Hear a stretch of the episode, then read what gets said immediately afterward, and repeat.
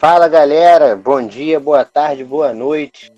Eu sou Lucas Nogueira, estou mais uma vez aqui puxando o Futebol BR para falar aí sobre as, a resenha os últimos acontecimentos da última semana do futebol aqui no Brasil. Só está rolando futebol no Rio, mas tem muito pano para manga esse futebol aí no Rio de Janeiro. Muita coisa aconteceu, final da Taça Rio, vai ter decisão no Carioca. O campeonato não foi decidido na última quarta-feira. E para falar sobre essa e, essas e mais coisas, está comigo aí hoje o Fred. Diga aí, Fred, torcedor do segundo maior time do Recife, é claro, atrás do Santa Cruz. Fala aí, Fred. Ah, e aí, rapaziada? Tudo bom com vocês? Boa noite, bom dia ou boa tarde para quem melhor esteja ouvindo. Já começou num tom de provocação, né? Falando em verdades. E é isso aí, o programa promete, vai ser um programa bom. Isso aí, então vamos que vamos. Na última quarta-feira, a gente teve a decisão da Taça Rio em meio a várias controvérsias. Primeiro, com a questão do do transmite não transmite, né? Teve uma grande confusão aí que o Flamengo queria ter a transmissão compartilhada, né? mostrando uma incongruência com a MP que ele mesmo articulou, né? Do direito de transmissão ser para o mandante. Ele queria mesmo assim mostrar o jogo. Não conseguiu, né? Faltando uma hora ali, o Fluminense o TJD do Rio, né, derrubou esse pedido aí e o Fluminense ficou como o, o único responsável por mostrar o jogo ao vivo no seu canal do YouTube. Jogo que deu aí mais de 3 milhões de visualizações simultâneas ao vivo, né? Parece que foi o recorde da, da plataforma. Ah, mas a maioria dos torcedores era do Flamengo. É, eram do Flamengo, mas o mando era do Fluminense. Então quem vai ganhar esse trocado aí vai ser o Fluminense. E aí, nessa discussão de vai não vai, transmite não transmite, criou, potencializou o clima para o clássico, né? E aí o Fluminense se superou, empatou, fez uma partida digna, ganhou nos pênaltis e aí ele meio que, para a maioria das pessoas, fez justiça. Diga aí, Fred, você acha que o Flusão fez mesmo justiça? Que o Flamengo entrou mascarado? Quais foram suas impressões aí dessa desse extra-campo e esse dentro de campo aí da última quarta-feira? Cara, então, falar de Fla-Flu é sempre um clássico à parte, né?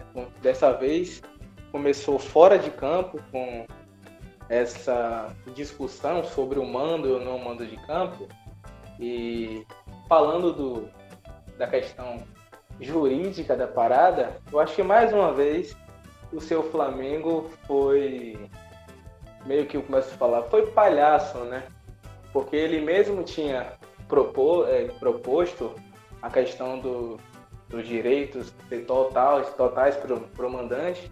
E aí no jogo que o Fluminense por base de sorteio foi o mandante, eles entraram pedindo a também a transmissão do jogo.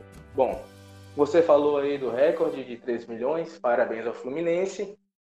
É, goste ou não, a marca é do Flu, claro que é o mandante, então é deles. Só que, Lucas, falando do jogo, eu assistindo assim, primeiro tempo, eu achei o Flamengo não era, para mim não era o Flamengo, entendeu? Não vou tirar os méritos do Fluminense, que fez um belo primeiro tempo, tanto que abriu o placar. E no segundo jogo, no segundo tempo, perdão, o Fluminense apenas assistiu. Quando o Flamengo quis forçar, fez o gol de empate e por justiça, assim, a tudo isso que passou, a essa soberba flamenguista, o Fluminense gigante conseguiu a, a taça Rio nos pênaltis de maneira digna. Agora eu acho, Lucas, que o Flamengo meio que entregou, né? Não, não forçou para vencer. Porque senão acabaria o campeonato. E aí o que acontece? Só o brasileiro. O brasileiro quem transmite quem? A Globo. Ele viu que era uma forma rentável de, de ganhar dinheiro, então ele não poderia deixar passar. Mas isso é só uma teoria da conspiração, né? Isso, é uma teoria da conspiração. É papo, é aquele famoso papo de butiquim, né? Aquela coisa que o torcedor é, tenta falar para justificar os maus resultados. De todo, de todo, não é algo assim muito fora fora do, da racionalidade, não. É algo bem plausível, né? Mas é, isso pode ter partido da direção, essa vontade, mas não acho que chegou que chegou a atingir os jogadores, né? Os jogadores entraram para ganhar, só que aí para mim parece que tem duas coisas aí bastante claras, que foi o seguinte: os jogadores, primeiro a máscara deles, achar que ganhariam facilmente, né? Como eles estavam ganhando no campeonato, né? Tá atropelando todo mundo viram o Fluminense pela frente, não botaram muita fé. Seu Bruno Henrique, seu Gabigol, que não jogaram absolutamente nada. Seu Arrascaeta, que eu não vi em campo. Você viu o Arrascaeta em campo, Fred? Não, Arrascaeta, nem Gabriel, nem, nem o Bruno Henrique. Tão pouco não, o Gerson. Tão pouco o Gerson, que jogou contra o ex-clube dele, também não vi. O Jefferson, o Jefferson não, perdão, Gerson foi sacado né, no segundo tempo. Ah, quem entrou e fez alguma coisa ali, o Michael entrou na correria, mas também nada, nada demais. Quem fez uma partida interessante, o, o Felipe Luiz deu uma boa assistência ali pro, pro gol do Pedro, né, que comemorou até o gol contra o ex-clube. Mas eu, eu acredito que o Flamengo tenha entrado com uma soberba que passou da, da direção para baixo, né?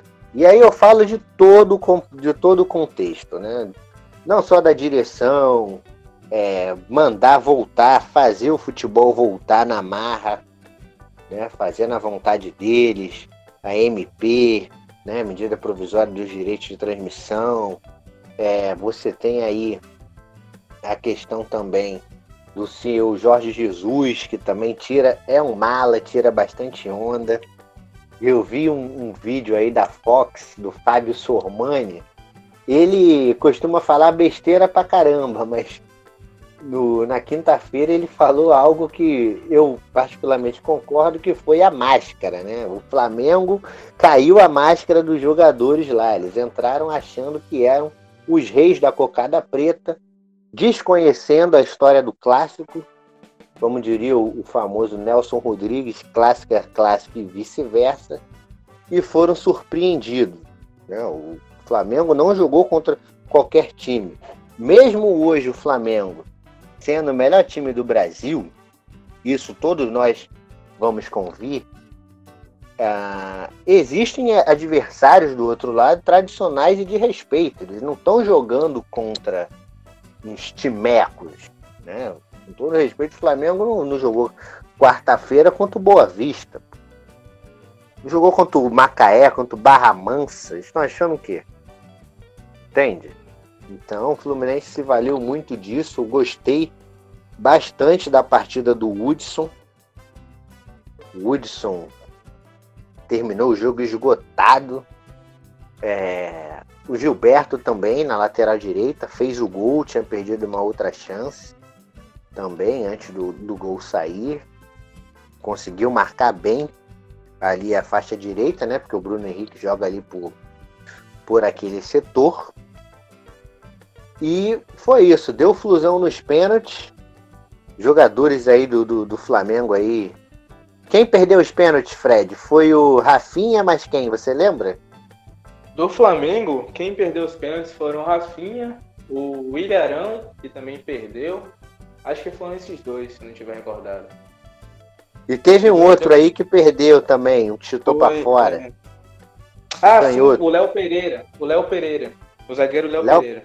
Léo Pereira, zagueirão, é, zagueirão. Ele não é um zagueiro ruim, é um bom zagueiro. Chutou para fora, tentou descolocar o goleiro. Muriel acabou sendo um herói, né, Fred? Agarrou dois pênaltis. Ele catou o pênalti do, do Arão E do Rafinha, Rafinha, né? Isso, o último pênalti para para o Fluminense. O Fluminense também perdeu dois pênaltis, mas confesso que os jogadores que, que perderam não me recordo. Os jogadores do Fluminense que perderam os pênaltis. Mas é isso, muita festa. Agora a gente vai ter um jogo, né? Vai ter dois jogos. E aí, você acha que dá pro Fluminense encarar o Flamengo, tentar beliscar esse carioca nos, nos dois jogos? Rapaz, é, só vou pegar um gancho na sua fala que você falou na questão do Fluminense. O Fluminense, até mesmo quebrado, com time ruim, cheio de moleque, sempre deu trabalho ao Flamengo. Era jogo de dois, três gols, jogos para cima. Eu acho que não. Se o Flamengo botar a bolinha para rodar e quiser vencer o jogo, acho que vence. Mas eu espero que o Fluminense se sagre campeão, porque ainda assim vai calar mais ainda a boca do pessoal sobre a questão do Flamengo. E eu acho que você foi perfeito quando você falou. De um outro lado, a gente lembra do bate-boca que teve no meio de campo durante os pênaltis, e ali eles têm que entender que eles estão jogando contra o Fluminense. Não é contra o Boa Vista nem contra o Volta Redonda, mas eu acredito ainda a diferença é muito gritante. Eu acho que o Flamengo vence e para mim vence os dois jogos. É, o Flamengo vai entrar mordido aí, né? Como diria a música Fera Ferida. E pode ser aí que se ele entrar com querendo força total, pode ser que a coisa se encaminhe já no primeiro jogo, né? O Fluminense, vamos lembrar que é, teve uma semana, uma semana não, um mês quase a menos de, de treinamento, né? O Fluminense não queria voltar enquanto o Flamengo voltou treinou escondido e tudo. Então a parte física aí nesses dois jogos pode, pode ser a diferença, né? Hoje eu estava conversando com um colega nosso, com um camarada, com o Gão, Fred. Me bati com o Gão hoje na rua, né? Chegando em casa. E o Gão falou, rapaz, a ideia do Flamengo, ele ganha o jogo no cansaço dos adversários. Aí eu pensando bem, eu falei, é mesmo. Quando o jogo tá duro, vários jogos o Flamengo consegue é, fazer os gols nos minutos finais, né? Vamos lembrar da, da, da reta final do brasileiro passado, jogos contra o Fortaleza, contra o Botafogo, fora de ambos fora de casa. O jogo estava duro, truncado, e eles conseguiram. Méritos, óbvio, né, da preparação física deles e também tem a questão técnica, né? Por que, que o Flamengo decide jogo quando os caras estão cansados? Porque os jogadores deles, como são, são técnicos, quando o outro time cansa, falha a marcação, sobra espaço, e aí eles conseguem fazer os gols ah, que lhes dão as vitórias. Então, por conta disso, eu acho muito difícil o Fluminense segurar a onda. Se eu fosse cravar aí, colocaria 80% a 20%, né? O Flamengo. A chance do Fluminense é fazer um primeiro jogo aí competitivo, não perder, tentar empatar e ver o que acontece no, no, no jogo seguinte. Falando ainda de, de Flamengo, Fred, é, uma coisa que me chamou a atenção relacionado a ao desempenho da equipe no, no último jogo foi que há especulação de que os jogadores estavam estariam abatidos por uma possível saída do Jorge Jesus. E aí, Fred, se o Jorge Jesus realmente voltar para o Benfica, como é que fica esse Flamengo aí sem o Jesus? Rapaz, o Flamengo sem o Jesus, eu vou te dizer que vai ser a mesma falta que o Guardiola vai fazer, fez e faz até hoje ao Barcelona, né? Porque o Jorge Jesus, ele tirou o Flamengo daquele vai, não vai, vai, não vai, vai, não vai, e ele acabou sendo campeão. Está é, tendo muita especulação sobre essa possível saída dele para o Benfica. O Benfica colocou dinheiro é, na parada, apelou para a questão familiar, né? Porque ah, eu apurei e ele mora sozinho aqui no Rio de Janeiro. Eu acho que eu acho que ele cumpre ainda o contrato dele, que termina no meio do ano que vem. Então, depois disso, eu acho que ele pode sim sair do Benfica e digo mais. Se ele saindo do ben, indo para o Benfica, eu acho que ele leva dois, três jogadores do Flamengo com ele. É, mas vamos esperar, eu acho que ele vai cumprir o contrato dele com o Flamengo e depois ele vai ver o que vai fazer da vida dele. É, eu acredito, né, que a chance dele sair no começo do ano eram poucas, agora eu acho que ele está dividido, ele está meio a meio. Segundo aqui o Wall Sports, aqui a coluna do nosso glorioso Mauro César Pereira, ele informa que o Benfica se aproxima da contratação de Jorge Jesus. Então vamos contextualizar por que, que o Benfica quer o Jesus, né? O Benfica tá mal, tá péssimo no, péssimo no campeonato português. E o campeonato português, convenhamos, né, gente? É um campeonato só de duas equipas, como diriam os portugueses. Campeonato apenas de duas equipas. E nesse campeonato de duas equipas, o Porto sobrou ano passado e tem sobrado esse ano, né? E aí, isso faz com que o, a vontade de reformulação seja grande e isso parte pela questão do comando técnico. Parece que esse presidente do Benfica, Luiz Felipe Vieira, parece que ele é um antigo, vamos dizer assim, camarada do Jorge Jesus, né? O Jorge Jesus é um cara que ele conta, tem muito apreço, então ele é, confia no Jorge Jesus para tirar o Benfica do buraco. Em compensação, o Jorge Jesus pediu para ele um time competitivo. Porque hoje ele está num time competitivo, ele não vai sair para um time pior e ruim, né? No sentido de não, não disputar nem campeonato português. Então, parece que o Benfica vai cobrir essas garantias aí que ele quer de, de ser um de ter um time competitivo pra, para a próxima rodada e aí isso tá balançando bastante o Jorge Jesus, né? Que é português, tem uma história no Benfica. Uma coisa que pode pesar para ele é que ele tem para mim uma história incompleta no Benfica que foi aquela Europa League que o Benfica perdeu no, nos minutos finais. Não sei se você recorda do meu Chelsea. Lembra desse jogo, Fred? Que o Chelsea fez um gol no, no finalzinho, acho que foi na prorrogação lembro, com. Lembro, lembro. Bra...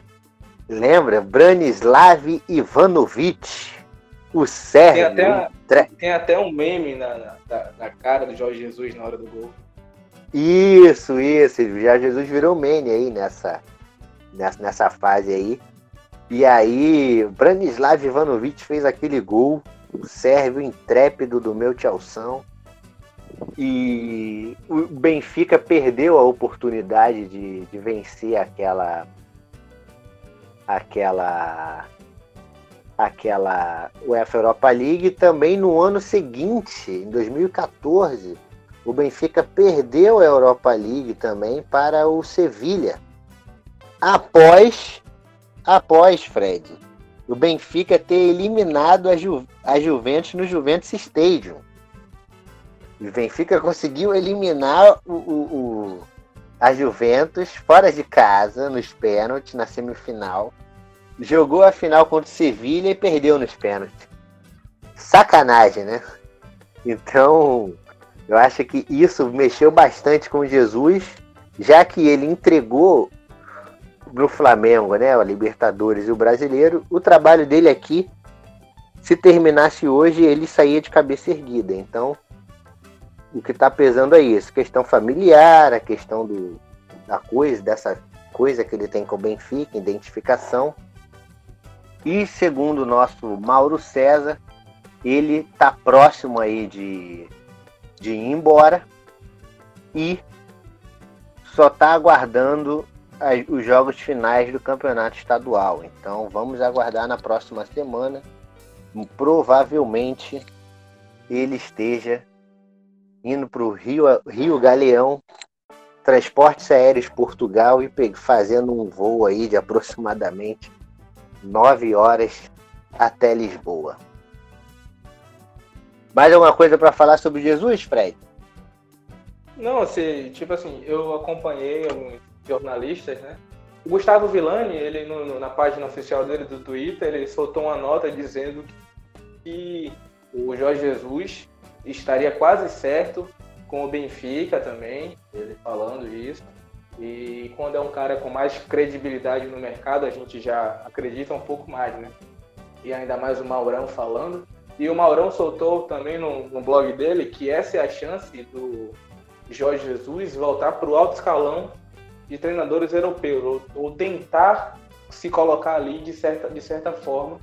Foi o que o Mauro falou, e eu acho que acho que essa é a oportunidade que o Jorge Jesus deve estar tá, tentando agarrar. Isso, vamos lembrar que de alto escalão a gente tem aí o, o Nuno Espírito Santo, né, fazendo um ótimo trabalho no Wolverhampton, né, brigando ali por, por Liga Europeia, no time que veio da Championship, da segunda divisão inglesa. A gente tinha até pouco tempo o André Gomes, não lembro o nome, André Silva, técnico do Everton, né, que saiu para a entrada agora do Ancelotti. O lendário Mourinho, mas o Mourinho está no nível acima. Mas só nos, na, na, na, principal liga do, do, do mundo a gente teve, teve, três técnicos portugueses, né? Então ele pode estar tá pensando nisso, se reprojetar para pegar um time aí de de uma envergadura média para grande fora de Portugal. E aí, fechando esse bloco Flamengo, entrando, indo, né, caminhando um pouco mais ali de, do bairro Flamengo para o bairro Botafogo, são pouco mais de um quilômetro, é um bairro colado no outro, mas da Praia do Flamengo até a Praia de Botafogo,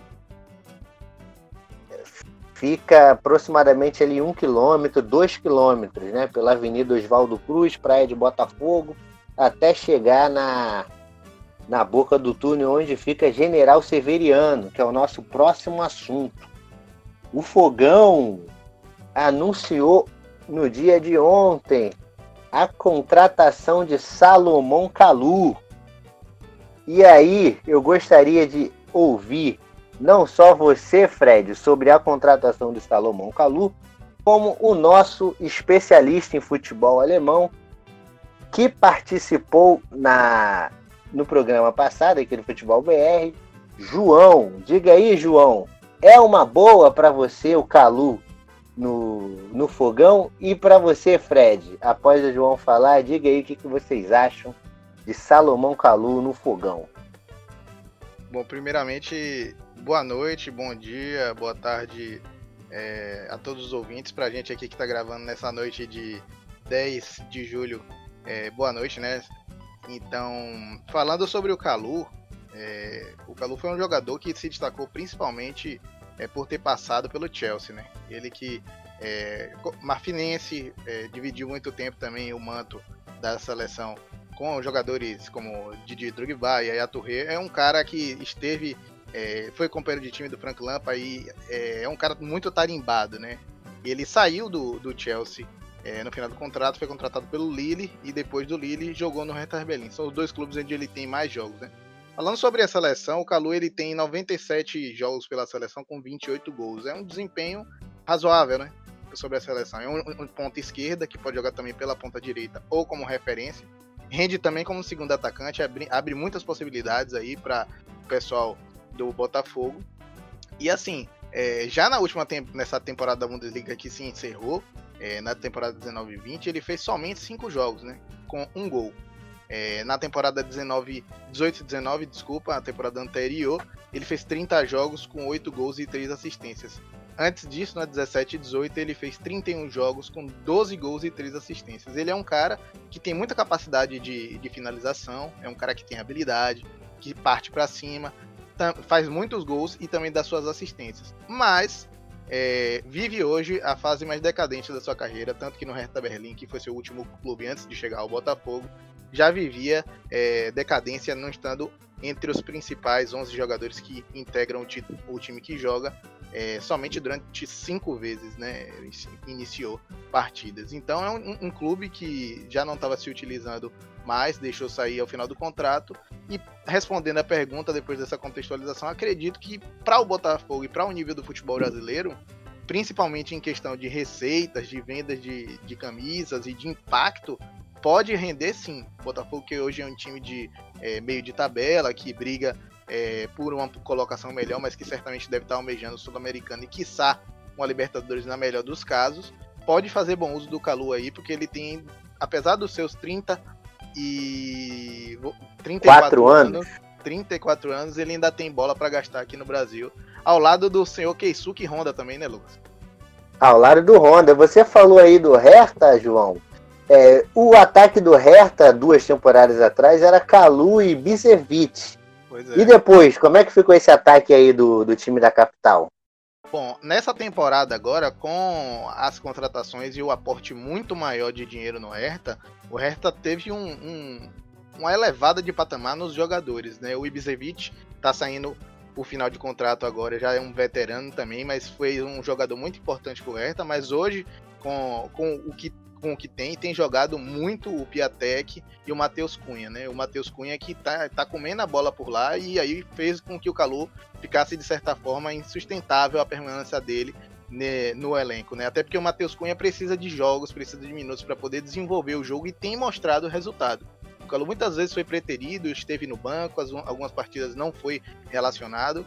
Então é um, jogador que vive muito uma fase mais decadente da carreira. Eu acho que ele encontrou um clube onde ele pode muito provavelmente ter mais minutos e ser uma peça-chave nesse, nesse time do Botafogo. Né? Exatamente. Você, você lembrou bem. É, o Hertha renovou o ataque, né? Piatek é um cara novo, né? Tava fazendo bastante gol. No, Lembrei agora, se lembrou agora que ele estava no Hertha. E não dava para manter mais Ibisevic e Calu, né? O Hertha quer alguma coisa, quer elevar o nível dele de competição. Não dava realmente mais para contar com jogadores aí veteranos. E você, Fred, o que, que você acha do Calu no fogão aí? Cara, para falar do Calu, eu quero falar também da capacidade que o Botafogo tem de buscar esses jogadores.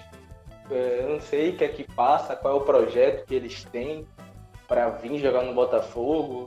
Não sei se eles mostram um vídeo do Garrincha lá na época do, gloriosa do Botafogo, porque eu realmente não sei. Porque o Botafogo já trouxe o Sidolf uma vez, o Honda agora e o Calu. É, falando do Calu, eu acho que se ele forçar só um pouquinho, ele já é melhor que o Luiz Fernando.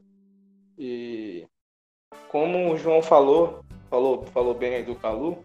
É, é, currículo ele tem, bola ele tem, então é aguardar, porque eu de fato não sei como é que chega esse Calu para jogar no Botafogo, mas é, acredito que também tenha sido contratado também para dar uma visibilidade maior aos jogos do Botafogo. Já tem um Honda, já tem um Calu aí, e eu acho que o Botafogo aí se caso eles não, não jogarem, né, machucarem, vai dar uma queda de, qualidade nesse O Honda que já está voltando a tentar pegar uma forma física aí, que está claramente sem ritmo. Mas o Calu eu acho interessante do Botafogo. O Botafogo sempre consegue trazer jogadores assim, né, Lu? Isso, isso aí. O Calu, para mim, eu vejo o seguinte: Calu e Honda são caras que, por mais que sejam veteranos, eles sejam. Eles vão ser importantes no sentido do que? O Botafogo está com um time enfraquecido em relação ao do ano passado, mas trouxe dois caras ali de um nível, de uma, de uma experiência internacional, e que esses caras vão ser, né, a esperança do, do, da diretoria alvinegra e da torcida é que esses caras sejam os que garantam pontos para o Botafogo. Então, para começo de conversa, o Botafogo entra um ano pensando em não cair. O nosso glorioso Yuli, botafoguense lá de Colatina, é, tá empolgado, dizendo que o Fogão vai pegar o G6. Eu sou, sou, eu sou mais comedido. Eu acredito que com o Botafogo, com Calu e Honda, eles têm condições de se manter na, na Série A ali, um pouco ali mais tranquilamente em relação ao bolo que vai disputar para cair. Que nesse bolo aí tá Curitiba, Vasco, Goiás, Atlético Goianiense, ah, Ceará. Tem mais gente nesse bolo aí?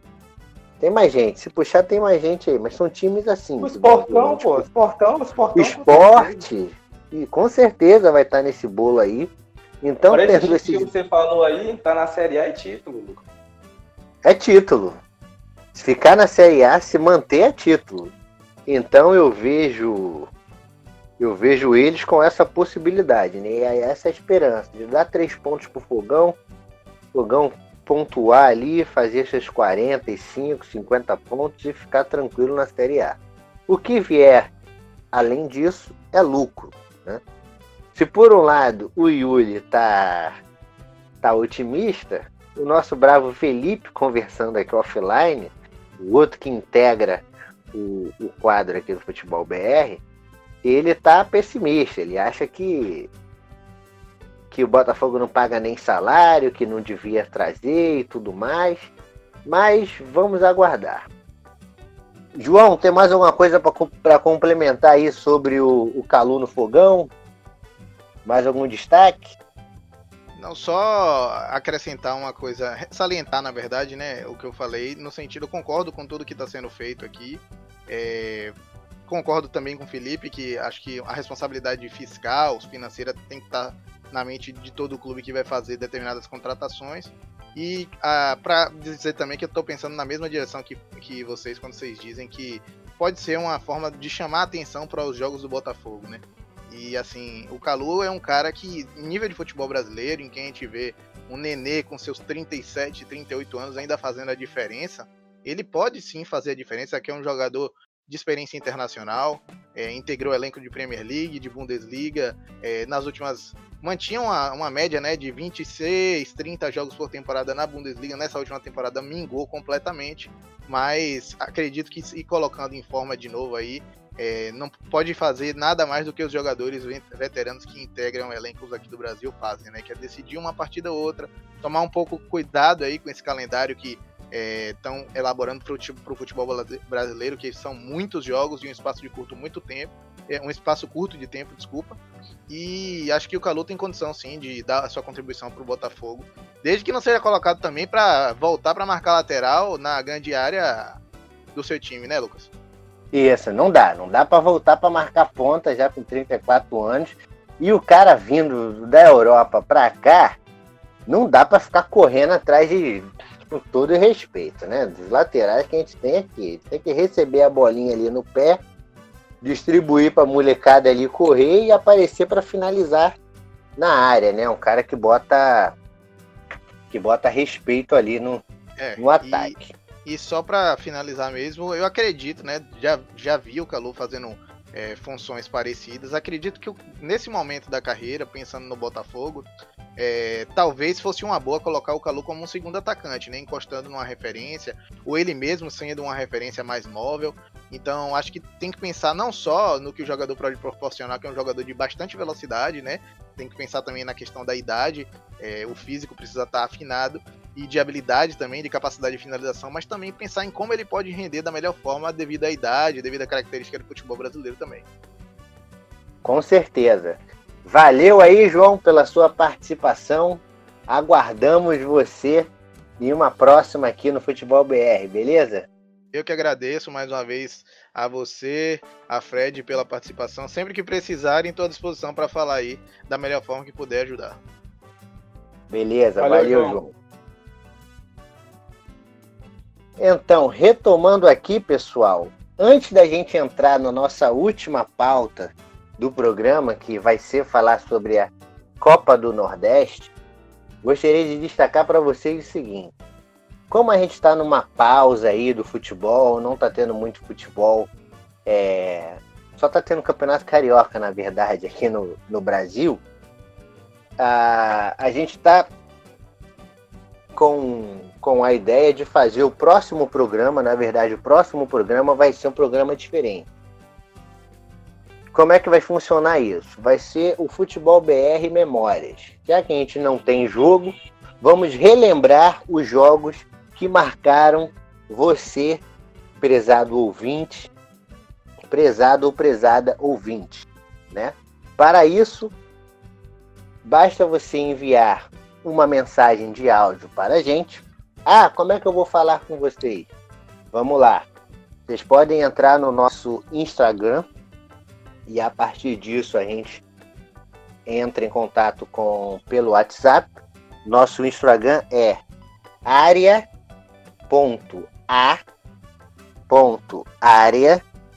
area.area.fc, ok? Só entrar lá no Instagram, a página é nova, é recente. Vocês vão ver que é a logo da gente aqui do, do, do podcast, a mesma que você vê aí no Deezer, no Spotify entra e manda mensagem. E a gente entra em contato pelo seu WhatsApp. E aí, o que, que eu peço, que, que, que eu peço para vocês compartilharem? Jogos que vocês foram que te marcaram, seja para o bem ou para o mal, do seu time de coração, jogo que você é, esteve presente em loco, ou você viajou para acompanhar, a maior loucura que você fez, a decepção que você teve com o time ok? E aí, nas próximas semanas, a gente bota esse quadro para rodar aqui no programa. Voltando aqui então para a pauta número 4 e última, é a questão da Copa do Nordeste. A Copa do Nordeste, a Copa do Nordeste não, a Lampions League vai voltar com tudo aí a partir do dia 21 de julho e vai ser aqui em Salvador, né? vai ser, ser disputada em três. Na verdade, seriam disputados em três estádios, né? É, Pituaçu, que é o estádio do governo, Barradão, que é o estádio do Vitória, e na Fonte Nova, que é o estádio do da, da Itaipava, né? Uma arena que o Bahia joga lá, não é dele.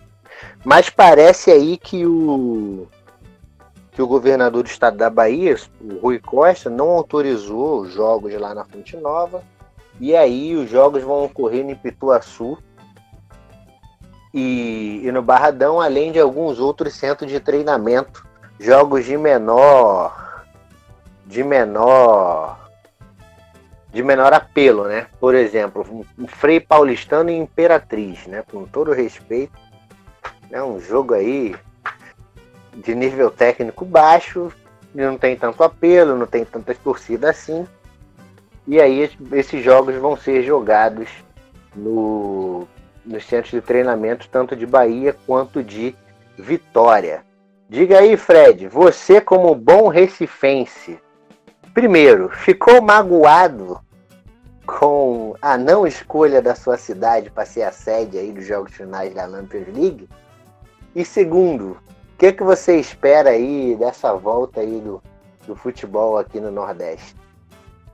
Respondendo a sua primeira pergunta, não, eu acho que eu não entrei em, em mágoas, não, porque eu acho que Salvador, no, no quesito estádio, consegue atender melhor a, de, a necessidade do que Recife, falando de estádio propriamente dito, né?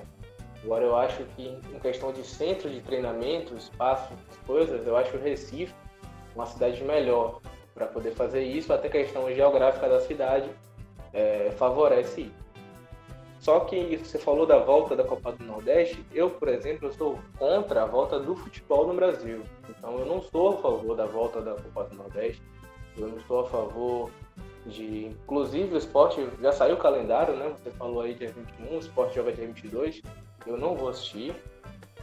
É, eu não sou conivente com essa volta. Eu acho que a gente não deveria voltar nessa situação que a gente está. É, quando eu falei da Fonte Nova, né, que você falou do, do Rio, que o Rui Costa suspendeu, e suspendeu de maneira correta, porque a gente tem um hospital de campanha ali, com pacientes, famílias que estão ali com seus entes queridos, né? diferente do, da postura do seu estado, né, do, do Rio de Janeiro, infelizmente. Uma vergonha, vergonha, senhor Crivella e o senhor Witzel, mas também com todo respeito, não era de se, espelhar, de se esperar melhores coisas do Crivella e do Witzel, né? Um, um, cara ligado à questão da bancada evangélica e o outro cara ligado à questão da bancada da, da polícia, da porrada, do tiro, bomba, bandido bom, bandido morto. Então, caras de, de, dessa estirpe não, não me surpreende tais decisões. Não, também não me surpreende não. Então, é, é isso. Eu, eu, falando como a gente vai ter competição, falando de competição, eu acho que não deveria ter competição nenhuma. Eu acho que os clubes deveriam mais se preparar para o brasileiro, que esse aí realmente não tem como. Senão vai ter clube fechando suas portas, mas tanto o estadual quanto o Copa Nordeste, esse ano, para mim é o seguinte, não tem rebaixamento para ninguém, cancela os dois campeonatos e só volta ano que vem. Eu acho que não tem condições nenhuma, ainda mais agora que Salvador tinha melhorado em questão de casos, só que agora voltou a ter mais casos ainda. Então é complicado, é complicado. Eu mesmo sou contra essa volta da Copa do Nordeste. E você falou aí bem da, da questão da volta do estadual ou da Copa do Nordeste, né? Que para você não rolaria. Eu acho que para os clubes eles veem muita questão ele, com certeza eles veem a questão do dinheiro, né, da premiação. Então a Copa do Nordeste ela vai dar para quem vencer, né?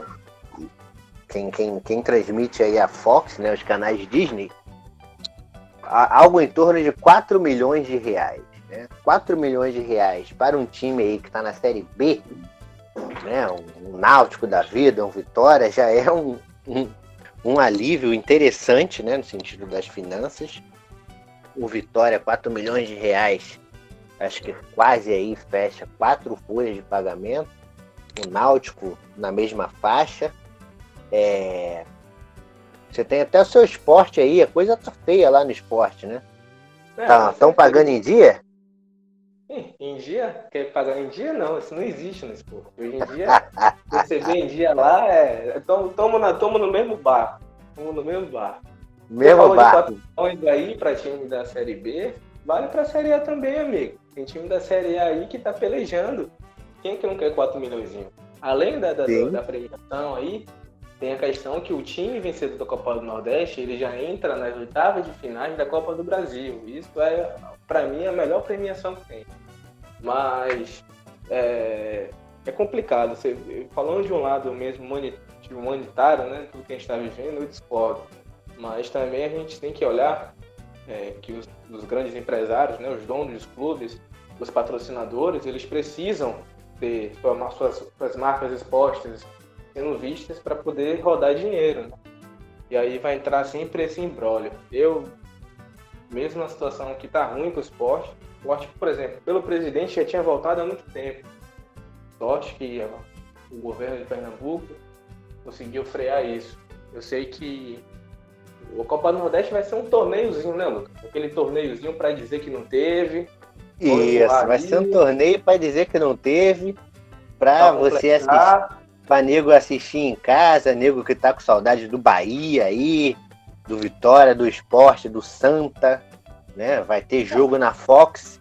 Parece que parece não. Segundo aqui o Wall Sport, a Fox vai transmitir o, o, a Copa do Nordeste. Ela já transmitia antes, mas como houve essa fusão aí, né, com a ESPN, podia ser transmissão compartilhada, como está sendo futebol inglês e tudo mais. Mas a Fox vai, vai, vai voltar a transmitir sozinha a Copa do Nordeste, mas pode, possa ser que haja é, profissionais né, da ESPN participando na Fox. Nesse caso, eu gostaria de ver o Bira Leal comentando algum jogo do Nordeste. É. Só, só para salientar, por exemplo, quarta-feira vai montar os jogos. Terão algo em torno aqui de seis jogos no mesmo horário acontecendo no estado da Bahia. Cara, River e Santa Cruz vão jogar lá no Riachão de Jacuí, em Eliel Martins. Cara, isso é ridículo. Quem que vai assistir Riachão de Jacuípe e Santa Cruz? Lá eu tive em Santa Cruz, lá em Riachão de Jacuípe. Agora, é a minha, minha reclamação é por que colocaram o River, o Santa Cruz lá no Riachão de Jacuípe e colocaram o Bahia, que é o time de Salvador, para jogar em Pituaçu. Não vou criar polêmicas, não vou falar nada, nada de favorecimento. Mas aí é que tá. O esporte vai jogar, Lucas, lá em Feira de Santana, na Arena Cajueiro, no sintético. E aí, vamos ver aí. Eu, eu vou te, te, adiantar logo aqui que o esporte, para mim, não passa nem da primeira fase. O esporte perdeu aí o último jogo antes do. Que foi aquele do Náutico, não foi? Em 2 a 0 Náutico. A gente até assistiu esse jogo junto lá foi. no, no, no Boteco. 2 a 0 um golaço daquele camisa 10 do Náutico. Jean Carlos. Jean, Jean Carlos, é, Jean Michel não, João Carlos. Agora, essa Arena Cajueiro aí, eu não sabia. É um campo novo, né? Então. É o do Baía de Feira, eu acho que é o do Baía de Feira. É Eles já jogaram no Baiano nesse, nesse jogaram, estádio aí? Jogaram, jogaram. Ah, jogaram. Eu gostava tanto do, do, do, Joia da Princesa, um estádio clássico do, do interior baiano ali. Do ah, eu gosto muito que você vê aquele povo ali, que você vê que é o povo local mesmo, que vai assistir os jogos. É muito bom. Isso, aquele povo local, aquela gente desdentada mesmo, o povo. entendeu? A plebe mesmo lá, entendeu? Gosto muito do, do Joia. Joia que é o estádio do Fluminense de Feira, né? E o Flu de Feira que tem uma torcida fiel. Aquele Depois a gente vai. Gente lá do seu amigo lá daquele dia do mestrado, torcedor doente. Isso, do... Diego, Diogo. Diogo, Diogo é torcedor doente do Flu de Feira. Vai todos os jogos lá pro. Quando pode, né? O Diogo é professor também, sabe como é que é essa vida. Mas quando pode, ele volta para a cidade dele, de origem. Vai, to, to, toma todas do lado de fora. Toma todas vendo o jogo, toma todas pós-jogo e é uma experiência que eu queria que eu queria sentir, né? Ver jogo ruim. Né? Cerveja gelada, é. campo, sol na cara e sol jogo, na cara e jogo ruim. acontecendo. É, Porra, que, que o melhor programa aí para um sábado de tarde aí. Na falta do que fazer, vai lá, pô, dá uma moral pro de feira. Exatamente, no começo do ano, quase que eu fui pro. Eu ia, na verdade, ver um jogo do América no, no, no, estadual, né? Na seletiva do Carioca, América e Americano, sei lá. Sei lá quem, o jogo foi um a um. Eu ia para Edson Passos. Lá de casa, Fred, para Edson Passos, são aproximadamente 40 quilômetros. Né? Daí uma hora e pouquinho, uma hora e meia de trem. Jamal Japeri. Eu ia fazer essa odisseia, ia cruzar o rio, ir para a Baixada Fluminense fazer um América mais por questões de doença na família, mais por questões de doença na família, é, eu acabei não podendo ir, né? É um, é um, um passeio aí que eu quero fazer futuramente. E juntar aí na agenda de listas a coisas a fazer pós-pandemia e lá no, no Flu de Feira. Mais alguma coisa para acrescentar sobre a Copa do Nordeste, Fred? Não, só acho que, que vença esse torneiozinho melhor aí, quem for mais capacitado. E pelo esporte tudo, só isso que eu tenho a dizer. Beleza. Então é isso aí, galera. Antes de finalizar, só para não deixar passar, já que a gente falou de volta de futebol, é, as rapidinhas aqui o, a CBF divulgou a volta do, do brasileiro para dia começo de agosto. Não lembro a data, mas vai começar aí no começo de agosto. Algo em torno de 8 e 9, 8 e 9 de agosto. 8 e 9 de agosto, valeu, Fred. Vai terminar lá em 24 de fevereiro, coladinho no carnaval. Coladinho no carnaval, vai ser festa aí. Imaginem um time campeão com carnaval do lado. Vai ser uma maravilha, hein? Não Isso é uma maravilha. É, não sendo Flamengo, tá ótimo, que o Rio vai estar tá um inferno. Porra, meu irmão. Rio de Janeiro, novembro passado, até agora, até fevereiro, os caras ainda estavam vendendo faixa ainda, mané, da Libertadores, que não vendeu tudo, né? Você ia em vários lugares da cidade tinha, tinha os camelô lá, os ambulantes vendendo faixa da Libertadores. Quero nem ver o Flamengo campeão aí no, nas poucas férias que eu vou ter, com fé em Deus. vai ser um outro time aí, pra, pra nego me perturbar menos. Mas é isso aí. Além do, da volta do, do Brasileirão, a Comebol anunciou a volta da Sula, da Sula e da Libertadores, a Libertadores para setembro, final de setembro, e a Sula para outubro, né? E as finais seriam ali no mês de janeiro de 2021. Se o Vascão melhorar, quem sabe, e se tiver tudo ok, né, até janeiro do ano que vem, coisa que eu acho difícil, gostaria muito de ver a final do Vasco lá em Santa Fé. É em Santa Fé esse ano? Não sei se é Santa Fé ou Rosário. Não recordo, mas a final da Sula vai ser na vai ser na na Argentina, já seria uma ótimo, um ótimo pretexto para um passeio. A final da Libertadores, o Vasco não está jogando, então dane-se, aonde seja. Mas a final da Sula é o que me interessa. Mais alguma coisa para falar, Fred? Não, valeu galera. Então, lembrando que no próximo programa, lembrar que vai ter o quadro Memória, o Lucas já falou aí. Então, vai ser massa mais uma participação minha aqui. Valeu, Lucas, pela, pela moral e a galera do Área Área. Tamo junto. Pronto. Valeu, galera. Obrigado pela atenção de vocês mais uma vez. Valeu. Tchau. Fui.